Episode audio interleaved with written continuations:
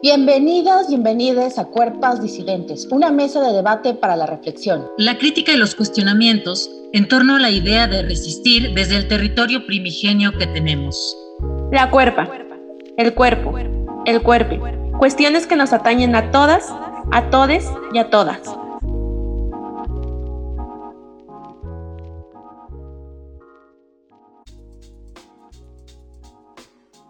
Hola, ¿qué tal, queridas escuchas? Bienvenidas, bienvenides, bienvenidos a Cuerpas Disidentes, un espacio crítico, no crítico, donde abogamos por la inclusión y la libre expresión. Yo soy Daniela Díaz y como siempre es un gusto compartir micrófono con las queridas Elena Hernández y Guadalupe Mora, la Virgen del Escándalo. El día de hoy nos acompaña Ainhoa Cepeda. Ella es comunicadora y cuenta con una maestría en el mismo rubro por la Universidad Panamericana. Además, ella es periodista automotriz. De hecho, es la primera mujer con experiencia de vida transexual en cubrir esta fuente en México. Ainhoa edita y escribe en Tracción Femenina, una revista web automotriz para mujeres, la primera en el país también. Ainhoa Además ha sido trucha en las relaciones públicas para clientes en sectores de telecomunicaciones, tecnología, turismo y recursos humanos. Ama los autos, los perros y la música electrónica. Bienvenida, querida Ainhoa. ¿Qué tal? muchas gracias. Muy buenas tardes a todos el panel. Háblanos un poco sobre ti, Ainhoa, sobre tu experiencia de vida, sobre qué significa para ti, eh, cómo ha sido para ti esta transición, cómo vives desde tu experiencia el activismo. Háblanos un poquito, Ainhoa. Claro que sí, muchas gracias. Pues mira, eh, para empezar, eh, más que considerarme activista, eh, me gusta hablar a partir de mi experiencia porque yo considero que el activismo per se pues requiere en ocasiones la vida, ¿no? Se te puede ir la vida en un activismo eh, por lo tanto, eh, yo prefiero hablar de, mi experiencia, no porque no le tenga miedo a pegar la vida, sino porque creo que eh, para esto ha habido grandes personalidades que están dentro del activismo que han logrado cambios importantes, ¿no? Cosas como que pudiéramos ajustar nuestro nombre e identidad en un acta de nacimiento, para empezar, ¿no? Entre muchos otros derechos que se han logrado desde la base del activismo.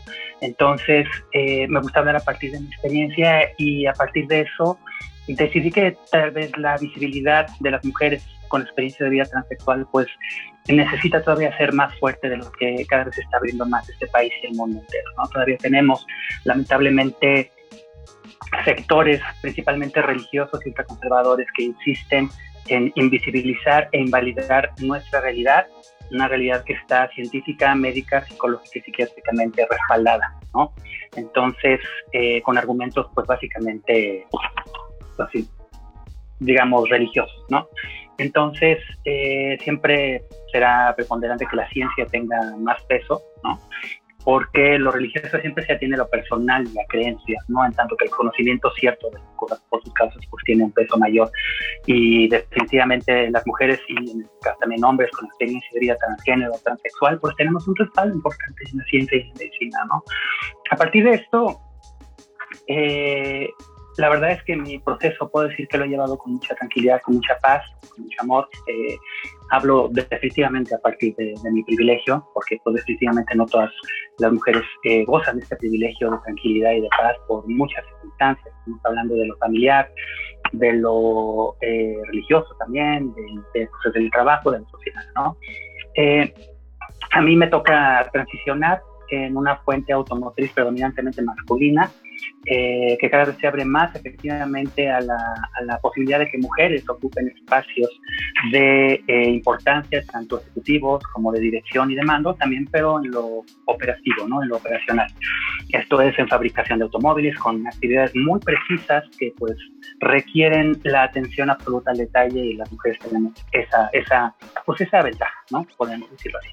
Entonces, eh, ser una mujer y con experiencia de vida transexual en una fuente pues predominantemente masculina y en ocasiones debemos admitirlo machista, ¿no? Tanto en la fuente automotriz como en la industria y demás, pues no es sencillo eh, mi experiencia se da cuando empiezo a vivir esta identidad los 365 días del año, las 24 horas del día, en un evento de una marca eh, oriental, ¿no?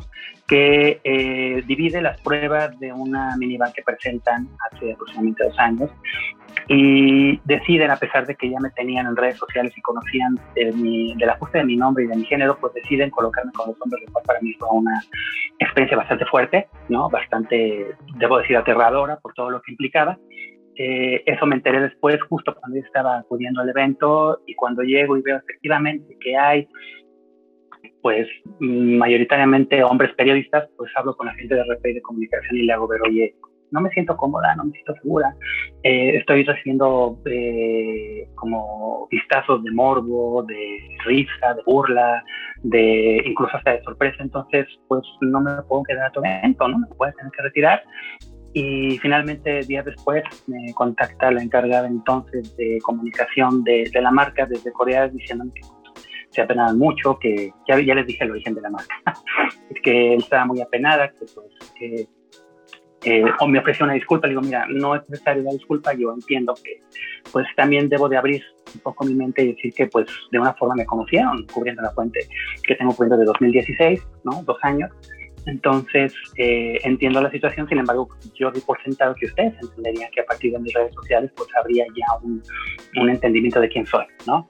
Entonces, finalmente eh, me permiten acceder al vehículo antes de que esté en, piso de venta, ¿no? Entonces puedo hacer una prueba de, manejo de vehículo y, hago mi análisis periódico de esta. Entonces, a partir de ahí eh, me siento eh, principalmente bien recibida, bien acogida por mis compañeras mujeres y género eh, soy la única hasta ahorita mujer transexual que cubre la fuente, pero las mujeres cisgénero me dieron un recibimiento de sororidad bastante, bastante fuerte, significativo para mí, enriquecedor, y que guardo en el corazón porque finalmente, antes que otra cosa, soy mujer.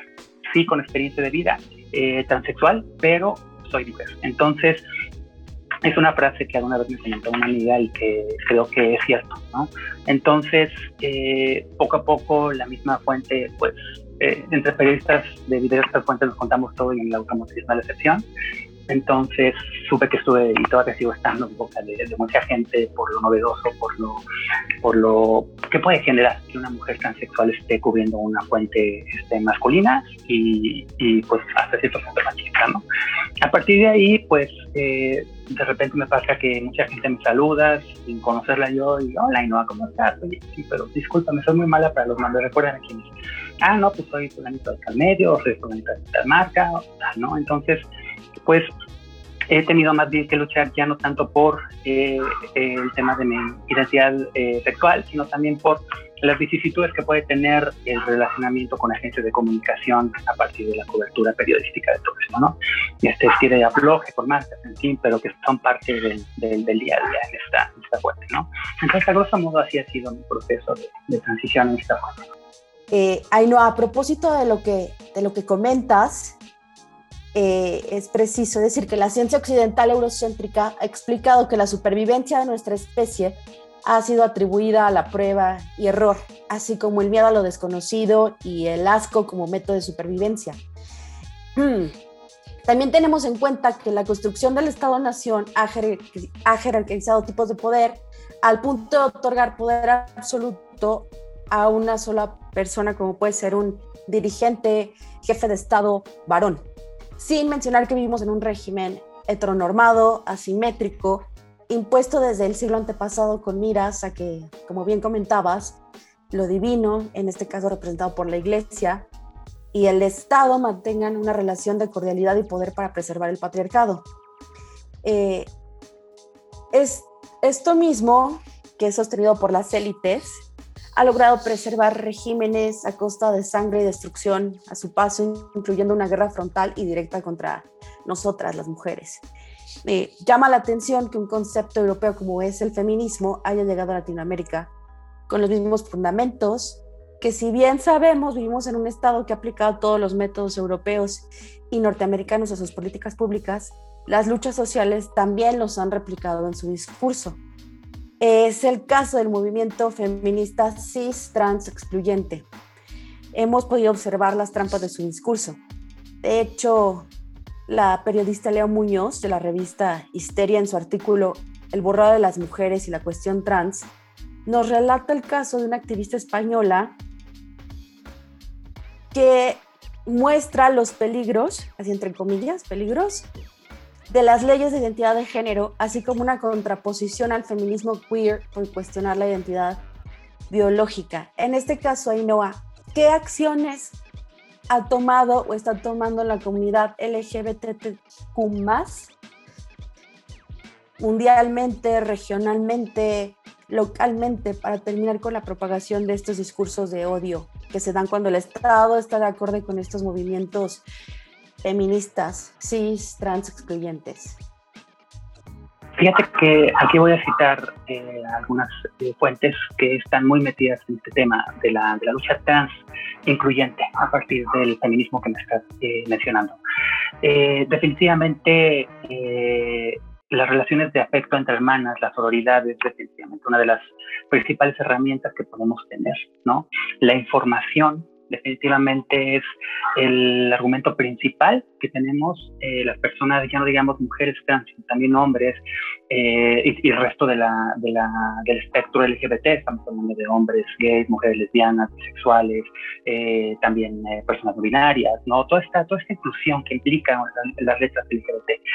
Definitivamente la resistencia, simplemente el hecho de existir nos permite resistir ante la realidad que implica precisamente que este Estado, eh, pues, eh, normado a partir de una acepción que busca establecer que lo normal y lo correcto es ser hombres y mujeres heterosexuales, no cisgénero.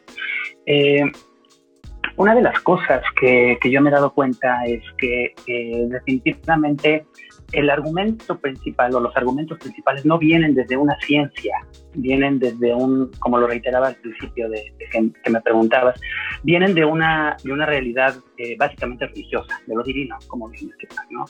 Entonces, los argumentos principales de eh, personas trans excluyentes, ya sea que forman de, una ala radical de un feminismo, eh, también están siendo combatidas a partir de un feminismo incluyente de mujeres eh, con todo tipo de experiencia de vida, ya sean lesbianas, cisgénero, heterosexuales también, eh, transgénero, transexuales, que se están dando cuenta que no se puede luchar por la inclusión excluyendo. Es una paradoja, es una contradicción que este tipo de, situaciones sigan ocurriendo. Perdón. En pleno siglo XXI, cuando ya existen las herramientas del conocimiento necesarias para combatir precisamente esta Eh, definitivamente el, activismo ahora se centra precisamente ya no tanto en reaccionar, sino en cerrar filas y en hacer, creo yo, eh, manifestaciones siempre pacíficas porque siempre me he encontrado con, desde un punto de vista trans, he encontrado manifestaciones pacíficas, ¿no? Que no han caído precisamente en el extremo que están utilizando quizás este sector. Yo quiero pensar minúsculo, no tengo un dato estadístico que, me, soporte, pero sí un, un sector minúsculo trans excluyente eh, y es a partir de este, este tipo de manifestaciones, ya sea de performance, ya sea a través de redes sociales, una comunicación afectiva, ¿no? Que nos permita relacionarnos y hacer entender que, que existimos desde que el ser humano es tal y que seguiremos existiendo hasta que el ser humano deje de existir, ¿no? Entonces, creo yo que respondiendo a tu pregunta y, y resumiendo es precisamente actividad, precisamente información. en este punto creo que tengo más preguntas que una opinión clara. A mí me sigue causando mucho ruido todas estas manifestaciones en redes en los últimos meses, donde es un odio hacia los otros. Y en general, a mí me parece que tenemos que hablar de derechos humanos para todas las comunidades, no, no esta, esta red de, de feminismo, no voy a hablar desde el feminismo que ahora es no podemos aceptar a nadie más que no esté con nuestra idea clara de nuestra lucha, ¿no? O sea, todo es encasillado y entonces tiene que ser blanco o negro o no eres feminista. Esta cuestión de yo ya no pertenezco porque si digo que, estoy a favor o, o soy incluyente en todos los sectores y que peleamos por los derechos. Creo que algo que es muy interesante es hablemos de nuestra experiencia propia y de qué estamos haciendo y de qué podemos hacer desde nuestras áreas de trabajo, creo que sería como en este momento más pertinente que seguir fomentando estos discursos de odio. ¿No? O sea, es como vamos a dejar un poco el pasado, o sea, que yo siempre he dicho el pasado siempre es importante, pero centrémonos en lo que está pasando, en estas comunidades que estamos creando, porque es, a mí me agobia mucho que entras a redes sociales y hay un odio polarizado entre si es blanco es azul, o sea, ¿por qué hay muchos colores? ¿Por qué no aceptamos esta diversidad? Y no se trata de que andemos todos de la mano felices, sino simplemente respetar al otro. Y punto. ¿No? Creo que es muy importante, por eso voy a hacer mención. En este momento yo sí estoy confundida en, dónde están los feminismos, qué clase de feminismos son y hacia dónde vamos. Porque opinar todos podemos, pero argumentar, hacer justo esta generación de pensamiento, cuáles son las acciones que vamos a tomar, creo que hay una brecha enorme que no estamos accionando, ¿no? Ese sería mi comentario. Y bueno, para regresar en el siguiente bloque, nos vamos a un corte y regresamos a esta mesa de debate con Ainhoa Cepeda. Ya volvemos.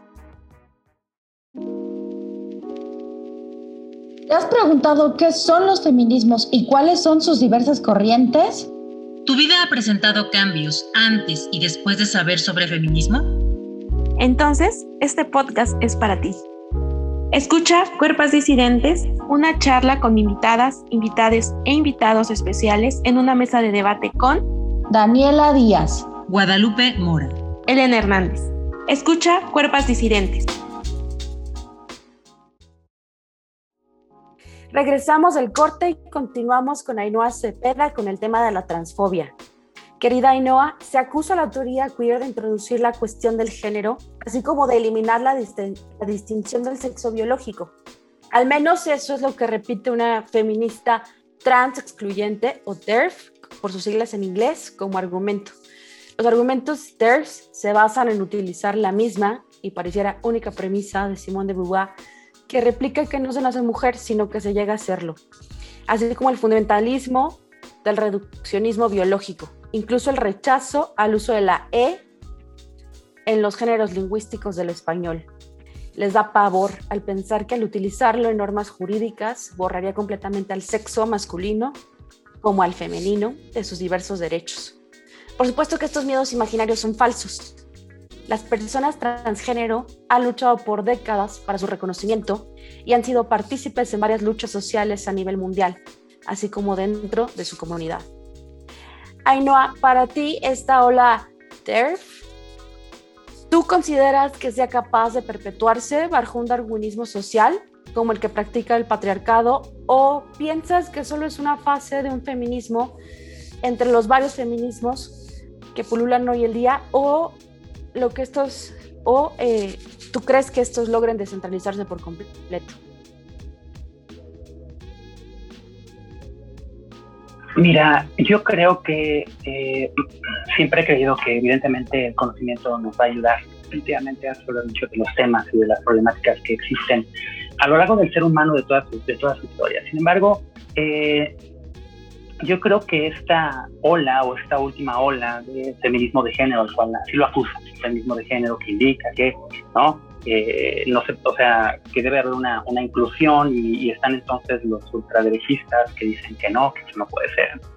Yo creo que eh, más allá de lo, de lo darwiniano existe una ciencia. Mira, por ejemplo, hace poco me encontré con un estudio realizado por el investigador Rupert Glassenberg que fue publicado en la revista Journal of Neuroscience, ¿no? en el cual él realiza una tomografía magnética tanto a personas cisgénero, hombres y mujeres, como también a, a personas trans, mujeres y hombres, ¿no? Y se da cuenta que hay una diferencia entre las conexiones cerebrales intermedias entre mujeres y hombres, eh, tanto cisgénero como heterosexuales. ¿no? Entonces, esto se refiere a unas microestructuras de las conexiones cerebrales. Digo, no soy científico, estoy mm, tratando de, explicar ¿no? un poco cómo es que sí hay ciencia que respalda precisamente la realidad de, ya no hablemos nada más de mujeres y hombres transgénero y transexuales, sino también de, de, todo lo que es lo gay, lo bi, lo no binario. ¿no? Entonces se da cuenta que a partir de estas microestructuras de conexiones cerebrales, pues la, la identidad sexual eh, pues se va formando, ¿no? A través de las hormonas durante el embarazo, ¿no? Y obviamente, pues mientras se va desarrollando el sistema nervioso, ¿no? Entonces, ¿qué clase de ciencia, qué clase de argumentos científicos dicen las personas trans excluyentes que están utilizando para eh, radicalizar una lucha Yo creo que definitivamente es una percepción de una ciencia religiosa, porque definitivamente la hay. Por ejemplo, tenemos eh, personajes radicales, ¿no? Como Agustín Laje, el argentino que, sorprendentemente está ganando una popularidad en redes sociales impresionante, tratando de desmitificar, según él, y de, acabar con todo lo que implica la teoría de género del feminismo actual, que sí quiere incluir a las mujeres y a los hombres ¿no? Entonces no deja de referirse a nosotras como personas que nos autopercibimos, ¿no? Cuando en realidad, a partir de la ciencia que estoy comentando aquí en, este, el día de hoy, pues no es una autopercepción, es una realidad neurocientífica, incluso me. También personajes como Emanuel Danan, me parece que es un cantante y locutor argentino que, todo el mundo está siguiendo porque eh, es, con este gariboleo, por así llamarlo, lingüístico y con toda esta eh, eh, forma de, de manifestarse y de incidir en sentimientos racistas y excluyentes que la gente en redes sociales aflora por la valentía que implica hablar desde un perfil que no tiene o que puede tener una perfil, un, perdón, una fotografía o no real, la comodidad de estoy lejos de ti para que no me digas frente a frente lo que tengo que decir. Entonces, este tipo de personajes justo se están pasando en esta, en esta, en esta dualidad que para ellos buscan demostrar que la ciencia puede explicar la religión a ese nivel y por lo tanto esta ciencia que explica la, realidad y la verdad de la religión, básicamente judeocristiana y católica, y, bueno, ya no vemos de lo musulmán porque eso hasta se, se mide con otra, regla, pero sí que eh, a partir de eso nos quieren decir que solo hay hombres y que solo hay mujeres y que eh, tienen un, fundamento biológico únicamente de la reproducción. Entonces, eh, definitivamente, todos los argumentos transexcluyentes están completamente fuera de lugar están completamente sin argumentos reales y sólidos y sobre todo, eh, pues como bien lo dijeron, derechos humanos básicos, ¿no? Estamos hablando de seres humanos eh, y definitivamente también a nosotras, incluso yo creo que habrá un sector tanto de mujeres como de personas de la diversidad LGBT que prefieren no caer en, provocaciones y no caer en diálogos este, estériles pues deciden mantenerse, ¿no? Y no generar un, debate con estas personas. Y, y, esas personas pues se crecen, ¿no? ¿Por qué? Porque a partir de una dialéctica falsa, ¿no? Dicen conocer percepciones o conocimiento ajeno a lo que ellos quieren demostrar, ¿no? Para no dar este tanto, tanto este revoloteo sobre esto, sí, sí que me preocupa que eh, no entendamos que somos seres humanos los que estamos eh, eh, conviviendo en este plano, ¿no? Entonces, por ejemplo, te voy a platicar rápidamente. A mí me, me, sorprende que este feminismo trans excluyente y radical, que no necesariamente violento, y hay quienes justifican de alguna forma la violencia, pero bueno, justo como se supo hace poco en medios de comunicación, se giró orden de aprehensión en contra de un empresario facturero que se llama Raúl Beiruti. Esta persona, eh, pues se le acusa de, crear facturas falsas y de ser, evidentemente, el señor pues es propietario de, un, le dicen al rey del outsourcing, de una empresa que se dedica precisamente al outsourcing y que busca esclavizar de una forma moderna y disfrazada a los trabajadores quitando prestaciones, quitándoles derechos de antigüedad y una serie de cosas, ¿no? Entonces este señor es propietario de medios de comunicación como Playboy, como El Financiero, participaciones accionarias en otros medios, como El Economista, en fin. Eh, y se supo a partir de una denuncia eh, que esta persona a través de su operadora, una mujer, discúlpame el nombre, no lo tengo, pero con gusto se lo hago. Esta mujer eh, lleva recursos, tanto económicos como de víveres, a los ocupantes del bloque Ocupa Negro que atacaron la Comisión Nacional de Derechos Humanos. Y que se sabe que esta persona, esta operadora, pues ha buscado colocar las obras de arte que se pues no sé cómo llamarle, la verdad, para no caer en, en, situaciones en el uso inadecuado.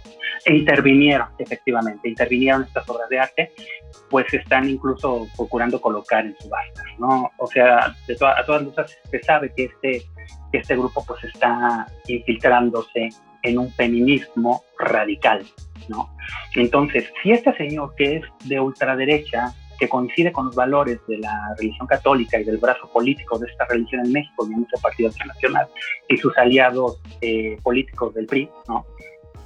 y otros partidos satélite, están gestionando todo esto, pues nos preocupa y, nos, da, nos hace entender que efectivamente el feminismo en un sector particular está siendo infiltrado por estas ideologías.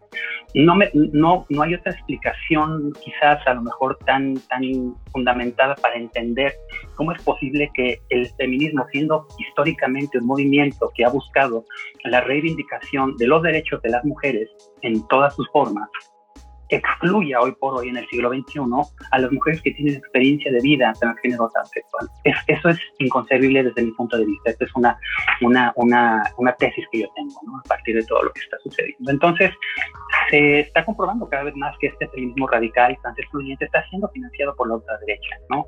Entonces, nos queda hoy por hoy eh, reivindicar ese feminismo incluyente ese feminismo que busca verdaderamente la, la equidad de oportunidades, la equidad, la equidad de derechos entre mujeres y hombres. ¿no?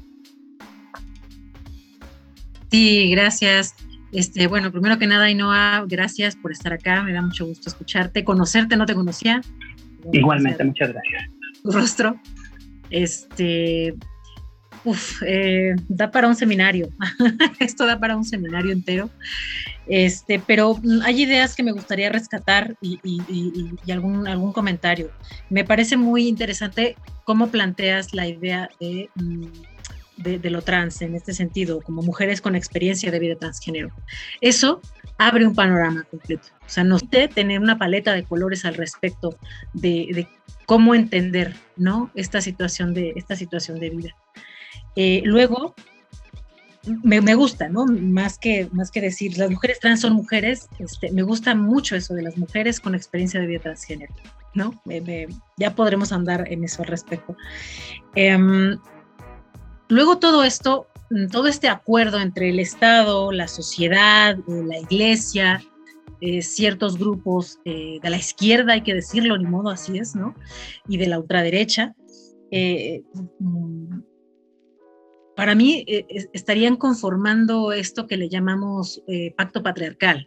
es un acuerdo multitudinario, es un acuerdo multifáctico, ¿no? En el que lo diferente, lo otro, en el, en el que aquellas personas que se salgan de la norma, ya sean de derecha o de izquierda, tienen que ser expulsadas, ¿no? Y en este caso eh, le sucede a las trabajadoras, a los, a las, a, a los trabajadores sexuales, este, a las personas trans este, y hasta a las personas este, que recurren a la gestación por sustitución, ¿no? a la maternidad, a la, gestación o sea, todas estas formas de vida o de autogestionarse la vida escapan, ¿no? A las, tanto a las ideas de la vieja izquierda como a las de la, de la derecha. Eh, y justo es en este caldo de cultivo mundial, ¿no? en el que las ideas transexcluyentes encontrado su, ecosistema, su ecosistema ideal. Porque claro, eh, eh, eh, esto está directamente relacionado con el repunte de los fascismos.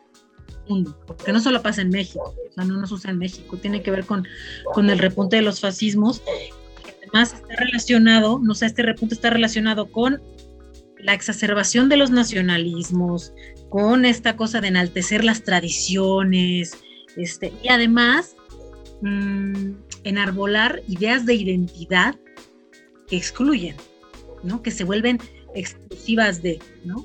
¿Qué es ser mexicano? ¿Qué es ser mexicana? Este, qué es ser de derecha, qué es ser de izquierda, etcétera, ¿no? Entonces, toda esta cosa de la identidad a mí siempre me ha parecido peligrosísima, porque al identificar siempre dejas fuera algo.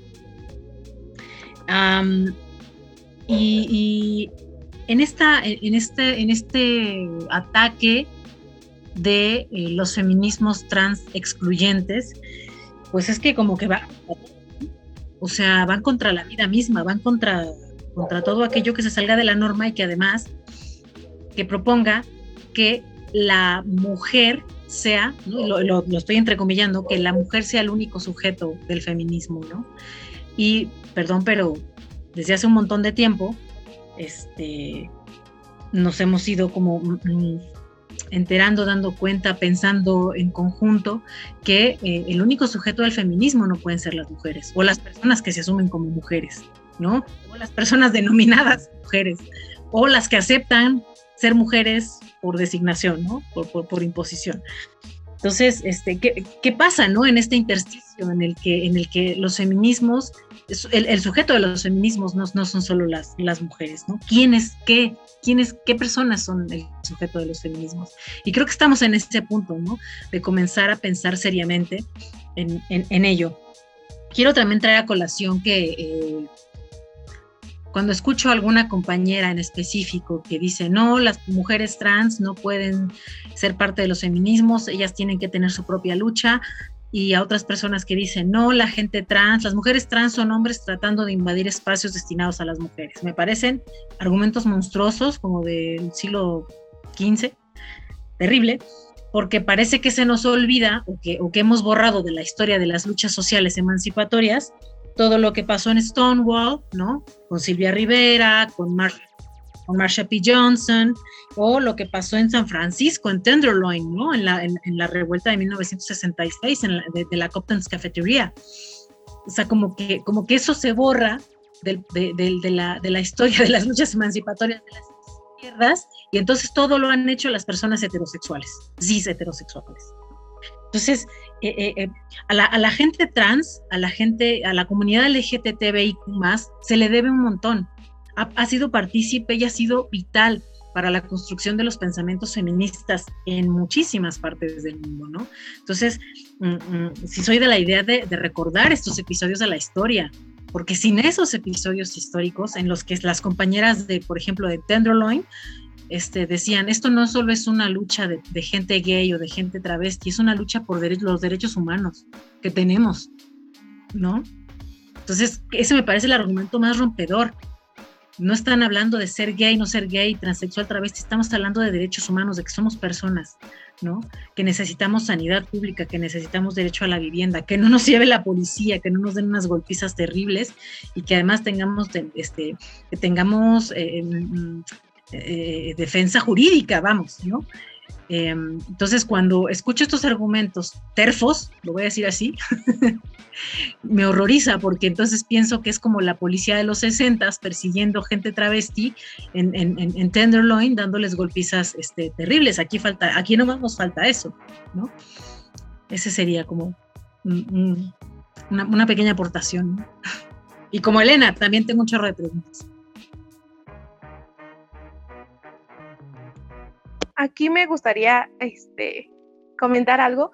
No estamos, creo, tan lejos de lo que comentabas, Guadalupe. Hay casos documentados de agresiones en el centro histórico. Y creo que ahí es ya el límite, estamos en el siglo XXI. ¿Por qué tenemos que agredir al otro? ¿Por qué? Porque esta necesidad de poder, de seguir replicando este sistema y entonces siempre hay un poder mayor que quiere oprimir a quienes no son iguales. Y si seguimos en ese discurso, pues creo que no, no vamos para ningún lado. O sea, como seres humanos no estamos avanzando. Ya están documentados y lo mismo, ¿no? Tiene que ver con algo político. Quienes están en esta casa, entonces te dicen, no puedes este, acercarte tantos metros. Bueno, ellas están ocupando, ellas están haciendo una lucha porque ellos no pueden caminar por ahí. ¿Por qué? ¿Por qué se está dando esta idea de, agredir? ¿De dónde surge? ¿Qué, ¿Qué está detrás de todo esto para generar este odio y pasar a las agresiones? Adelante, Guadalupe. Ya, eh, perdón, Dani, me un poco la, la, palabra. Este, yo este, cada vez estoy más convencida que tiene que ver con Mm, estas facciones del feminismo, de un feminismo, ¿no? Eh, eh, con privilegios, de un feminismo, híjole, que muchas veces viene de la academia, solamente de la academia y que de ahí sale, ¿no? Y de ahí se sustenta, eh, un feminismo que no eh, se ha pensado en comunidad este, y que ha sembrado en las mentes de las generaciones actuales que las mujeres son el único sujeto de la lucha, ¿no? Que nacer con vagina te hace mujer y entonces te tienes que sentir orgullosa y aceptar que eres mujer y entonces, este, y si no, o sea, si, si yo nazco con vagina y no estoy conforme, ¿no? ¿Qué, pasa con, ¿Qué pasa con eso? Entonces, las ideas biologicistas que también están cimentadas en el miedo a lo diferente. Eh, esta, idea de, esta idea del borrado de mujeres, ¿no? Eh, yo honestamente se lo escuché decir a, las personas, a las personas que son parte de la comunidad LGTB, que están en la Asamblea Legislativa del Distrito Federal. O sea, se lo he escuchado más bien a, la gente que está en puestos de poder, más que a, más que a otras personas. También una que otra activista que conozco este, anda por ahí diciendo que eh, la, ideología queer y, esto borra, ¿no? Borra a las mujeres porque decidir borrar el género sería borrar la historia de las atrocidades, el maltrato y, los agravios, ¿no? Yo no estoy de acuerdo porque los agravios y la historia de maltrato y opresión nadie la va, a borrar, ¿no? O sea, te dejes, te dejes de denominar a una mujer, ahí va a estar. Em, pero bueno, respondiendo a lo que dice Elena, creo que tiene que ver con ese justo no saber qué hacer si, se, si decidimos dejar la etiqueta mujer. Ahí apuntaría un poco, ya mi última participación, lo prometo, apuntaría un poco también a lo político, ¿no? A esta idea de si los dejamos que hagan comunidad y no intervenimos, y si estas alianzas se generan, pues es una, una comunidad más fuerte, una comunidad que en conjunto puede hacer grandes cosas, ¿no? Tiene también, también como este, este tenor. Vamos a polarizar y estos grupos no, no se pueden unir, no puede, su lucha no puede ser la misma, ¿no? porque serían grupos más grandes, seríamos más poderosos unidos que separados. Lo decía esta parte, ¿no? El Estado también al separar y a, y a jugar un poco con estos factores, creo que intenta separar y que estas alianzas no sean más fuertes, ¿no? Poder controlar si están separados, porque también se habla de muchos grupos que intervienen para hacer esto más grande, ¿no? Para generar este odio, esta separación. Este sería mi comentario para cerrar. Eh, vamos a, a, la tercera pregunta, Inoa. Y pues retomando un poco lo que comentaron Guadalupe y Elena, pues también existen mujeres feministas, existimos mujeres feministas que no estamos de acuerdo con la trans exclusión. Hemos ventilado al feminismo hegemónico como un concepto que intenta universalizar la etiqueta, el término, lo que significa ser mujer. Digamos que quiere homogeneizar el pensamiento femenino donde no hay cuestiones, pero sí una lucha contra el sexo opuesto, sin importar la diversidad de los géneros, y con una detentación del poder por el poder. Eh, es así como se han construido el imperialismo y la supremacía. Estas mismas feministas nos hemos cuestionado las posiciones de otras mujeres, ¿no? sus posiciones de poder. Hemos cuestionado y hemos comentado mil y un veces que no hace falta romper los techos de cristal, sino empoderar a otras mujeres, sobre todo a las mujeres más jóvenes, a las que vienen debajo, ¿no? y o darles oportunidades sin importar su estatus económico o el color de su piel, ¿no? También hemos eh, evidenciado las tergiversaciones del discurso feminista, digamos, blanco, como una posición de acomodo para las mujeres cis, blancas, que están dispuestas a teorizar, como comentaba Guadalupe, bajo un compromiso académico occidental, que no tiene nada que ver con nuestra realidad, que no tiene nada que ver con cómo nosotras experimentamos el ser mujer en la región, aquí en la localidad, aquí en México. Y también la elaboración de las políticas públicas con un beneficio, exclusivo para unas pocas.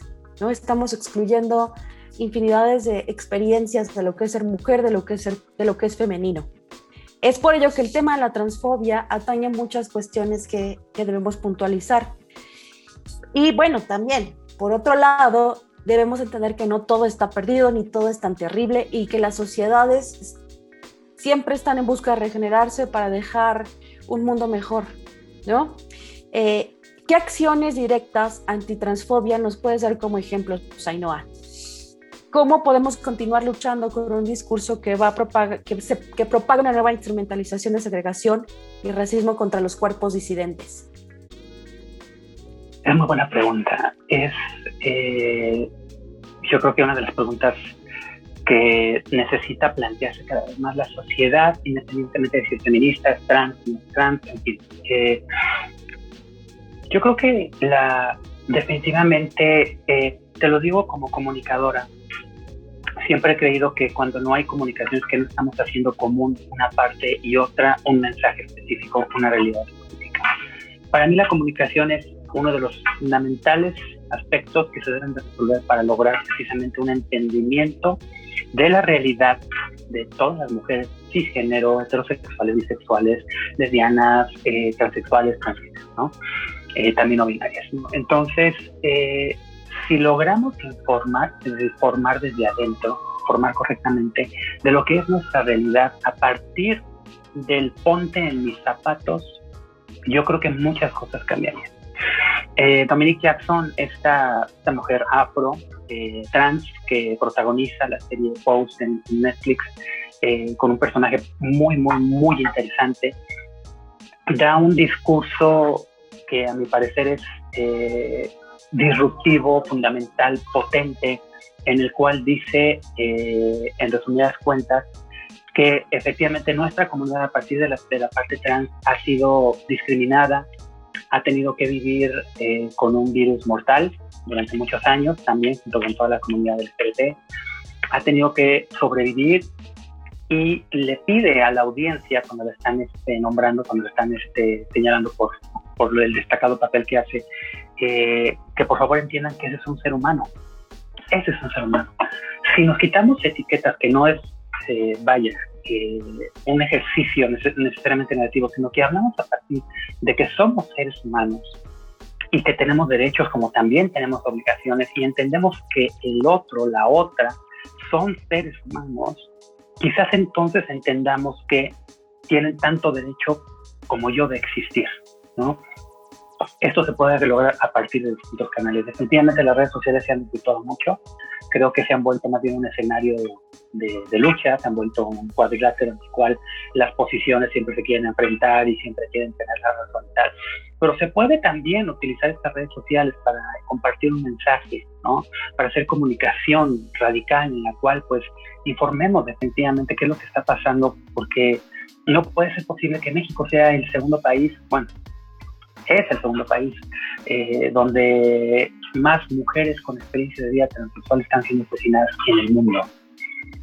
Si eso no nos pone a pensar, entonces, eh, ¿qué, clase de sociedad tenemos? ¿no? Evidentemente, partiendo de la base de que México es un país, eh, pues lamentablemente, feminicida en extremo, diariamente tenemos que estar con el que preocupadas porque aparece en redes sociales una mujer que nos llevó, que, que abordó un taxi o que abordó una, un transporte de aplicación. Eh, tenemos que hacer eh, necesariamente ejercicios de comunicación. A mi parecer, creo que la comunicación desde mi punto de vista profesional podría servir como una de las herramientas para eh, tratar de decirle al otro, a la otra, mira, esta soy yo, si te pones en mis zapatos, esto puede suceder. Porque cualquier día, todas las familias, todas, todas las familias, casi siempre va a existir una persona o que es de la diversidad sexual, ya sea él, este, gay, lesbiana, bisexual, o también transexual ¿Y qué se hace en esos casos? ¿no? O sea, realmente es algo que, pues definitivamente tenemos que atender, ¿no? Y, creo yo que respondiendo a tu pregunta, a mi parecer como, como formación profesional, creo que la comunicación es una herramienta que puede ser mucha ayuda. Ay, este, este tema sigue siendo muy complejo. En este momento, para mí, voy a ser muy honesta, porque yo lo pensaba hoy en la mañana, ¿no? Hablamos poco de derechos humanos en este momento y tenemos a la Comisión Nacional de Derechos Humanos y sus cursos están gratuitos y la divulgación es poca pero están, hablamos, no hablamos de seres humanos. En este momento histórico estamos hablando de si eres o no eres mujer, si puedes o no participar en una lucha, pero no estamos hablando del ser humano, ¿no? Del ser humano que nace biológicamente etiqueta de mujer, pero que te ves al espejo como mujeres, siempre nos vemos al espejo y tenemos esa idea de no sentirnos a, con nuestro, a gusto con nuestro cuerpo. Siempre estamos luchando con esa idea de, de todo lo que tenemos que ser, perdón, y no somos, ¿no? O lo que se establece. Entonces, ponernos en el lugar de otra es difícil.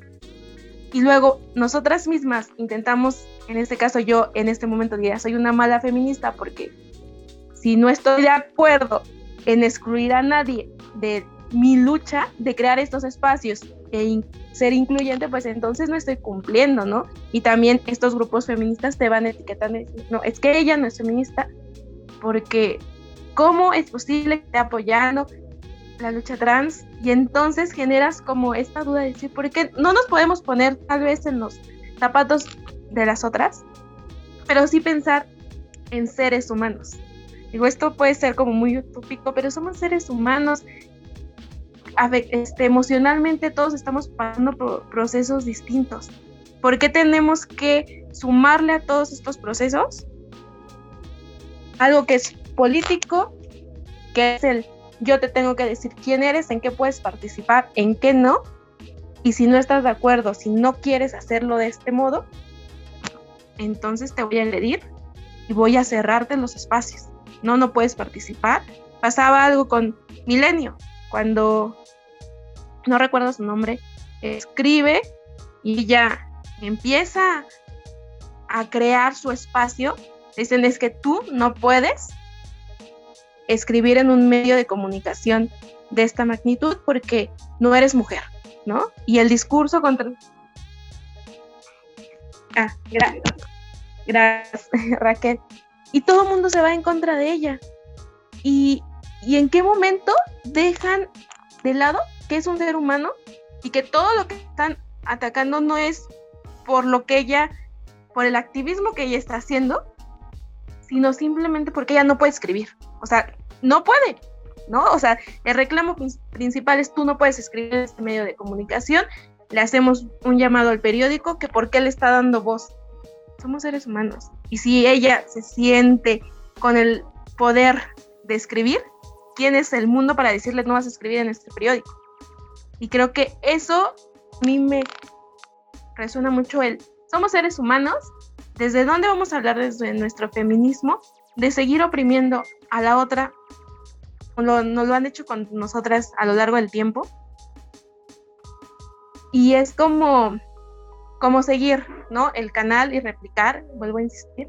A mí me gustaría mucho pensar, por ejemplo, en esta mesa de malas feministas o no, ¿qué podemos hacer, no? Para ir como eliminando estos discursos, porque también quienes son muy promotoras, las famosas brujas del mar, que se llaman así, o corríjanme si no se llaman así, siempre ocupan los espacios, pero nunca dialogan, nunca se sientan con alguien a debatir y discutir cuáles son sus argumentos, porque siempre los argumentos son inválidos, o sea, no tienen validez, o sea, no están sustentados en nada.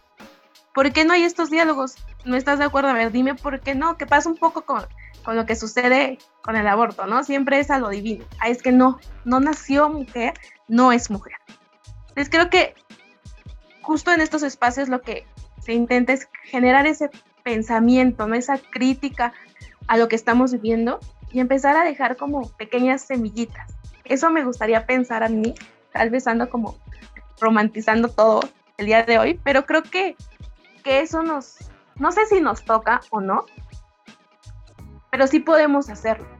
Sí podemos eh, indagar en nosotras y decir, bueno, mi trabajo es este y puedo hacerlo público, ¿no? Y abrir este diálogo, esta discusión en los medios que tenemos y, ok, ¿quién no está de acuerdo? Y también entender que no todas las feministas estamos en contra, ¿no? Y que no es una voz que sí tiene el poder mediático, la que dicta cómo debemos ser. Ese sería mi comentario. Gracias, Dani. Uy, pues yo siempre suspiro no puedo decir algo. necesito este, inspiración, agarrar valor. retomaría las palabras de la filósofa Clara Serra, eh, en torno a la idea de la etiqueta mujer, ¿no? en torno a, a esta identidad mujer, que cabe decirlo, es una identidad que también construyó el patriarcado. ¿No? O sea, la identidad hombre y la identidad mujer la, las ha construido el patriarcado. E históricamente, eh, las personas que nacen con vagina han asumido ese rol, ¿no? Hay quienes no, y esas son las personas que resultan proscritas y castigadas. Em, entonces pregunta Clara Serra, en varios de sus escritos, ¿cómo le hacemos para eh, eh, que ser mujer ya no sea un destino social ni un destino económico? ¿No? ¿Qué hacer con eso?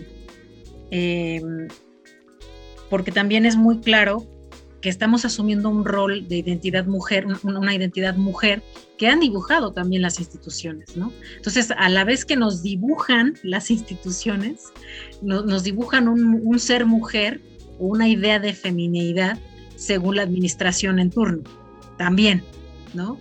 Según una idea nacionalista, como lo decía hace rato, según una idea de tradición. Entonces, ¿cómo escapar a esa, a, ese, a ese dibujo institucional de la idea mujer. Eh, porque si lo pensamos también, eh, las, mujeres trans, eh, al, ser cuerpos feminizados, ¿no? al asumir esta identidad mujer también, entran, ¿no? en ese, entran en ese espacio en el que pueden ser oprimidas, pueden ser asesinadas, pueden ser abusadas, pueden ser desaparecidas. ¿no?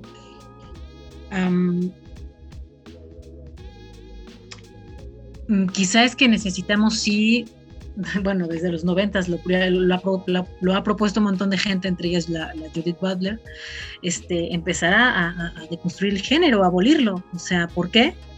Y esto es lo que le horroriza a las feministas conservadoras, como las llamo yo, abolir el género. ¿Qué implicaría abolir el género? Nos implicaría empezar a dejar de aferrarnos a estas identidades binarias, eh, eh, porque como muchas filósofas también lo han planteado, el género es una cárcel, siempre ha sido una cárcel, ¿no? Siempre ha sido un espacio en el que, en, un espacio de deber ser pero y, de, obligación. Y luego en palabras de Sayak Valencia, en su libro Índigo, en su novela Índigo, este, no solo existe la violencia de género, sino también la violencia del género. ¿no? Probablemente necesitamos empezar a pensar en abolir el género ¿Qué implica eso? Eso lo podemos hablar en otro, otro podcast, pero ¿no? ¿Qué implicaría abolir el, género? Y esto que dices, eh, Ainhoa, me gusta mucho lo de pónganse en mis zapatos, ponernos en, los zapatos de la otra, del otro, del otro, porque pasó este, con los 43, ¿no? Pasó con, con, con los 43 estudiantes de Ayotzinapa. Es decir, en el momento en el que yo pienso las implicaciones que tiene tener un familiar desaparecido, un hijo o una hija desaparecido, Generó toda una empatía tremenda. Recuerdo la primer marcha.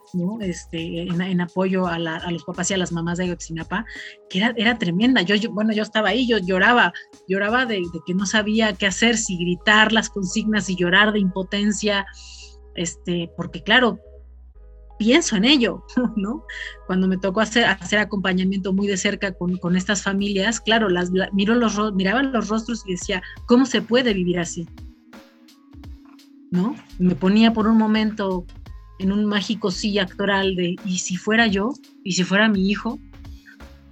¡Ay, ay, güey! Entonces, este, esta idea de ponte en mis zapatos creo que es, es, la, es este pensamiento que, que nos sigue... Eh, que nos sigue esperanzando a muchas y a muchos, ¿no? Por eso hay feministas como Daniela, como yo, como Elena, como Raquel que está acá, este, que creo que no somos trans excluyentes por esta misma razón, ¿no? Porque nos ponemos en los zapatos de la otra persona que tenemos enfrente. y ya para concluir, eh, el género ya no, ya no es solamente una cuestión performativa, también es una cuestión de poder. Es una cuestión de poder bien fuerte, es una cuestión que implica la, clase, este, que, nos atraviesa eh, eh, la etnicidad, ¿no? y, necesitamos pensarlo desde ahí, pues para poder ampliar el horizonte, el horizonte de pensamiento en torno a nuestros feminismos, porque se está quedando súper mocho y cojo, ¿no? Este feminismo que solamente defiende los derechos de las mujeres y que lo demás no existe, ¿no? Y de ciertas mujeres, porque no de todas, porque las trabajadoras sexuales no, porque las mujeres trans no, porque, y así, ¿no? Nos podemos agregar, podemos ir agregando un montón de cosas. Ese sería mi, comentario para cerrar. Ah, te agradezco mucho, Ainhoa, estar acá. Te abrazo, donde quiera que andes, este, y ojalá nos veamos pronto. Muchas gracias.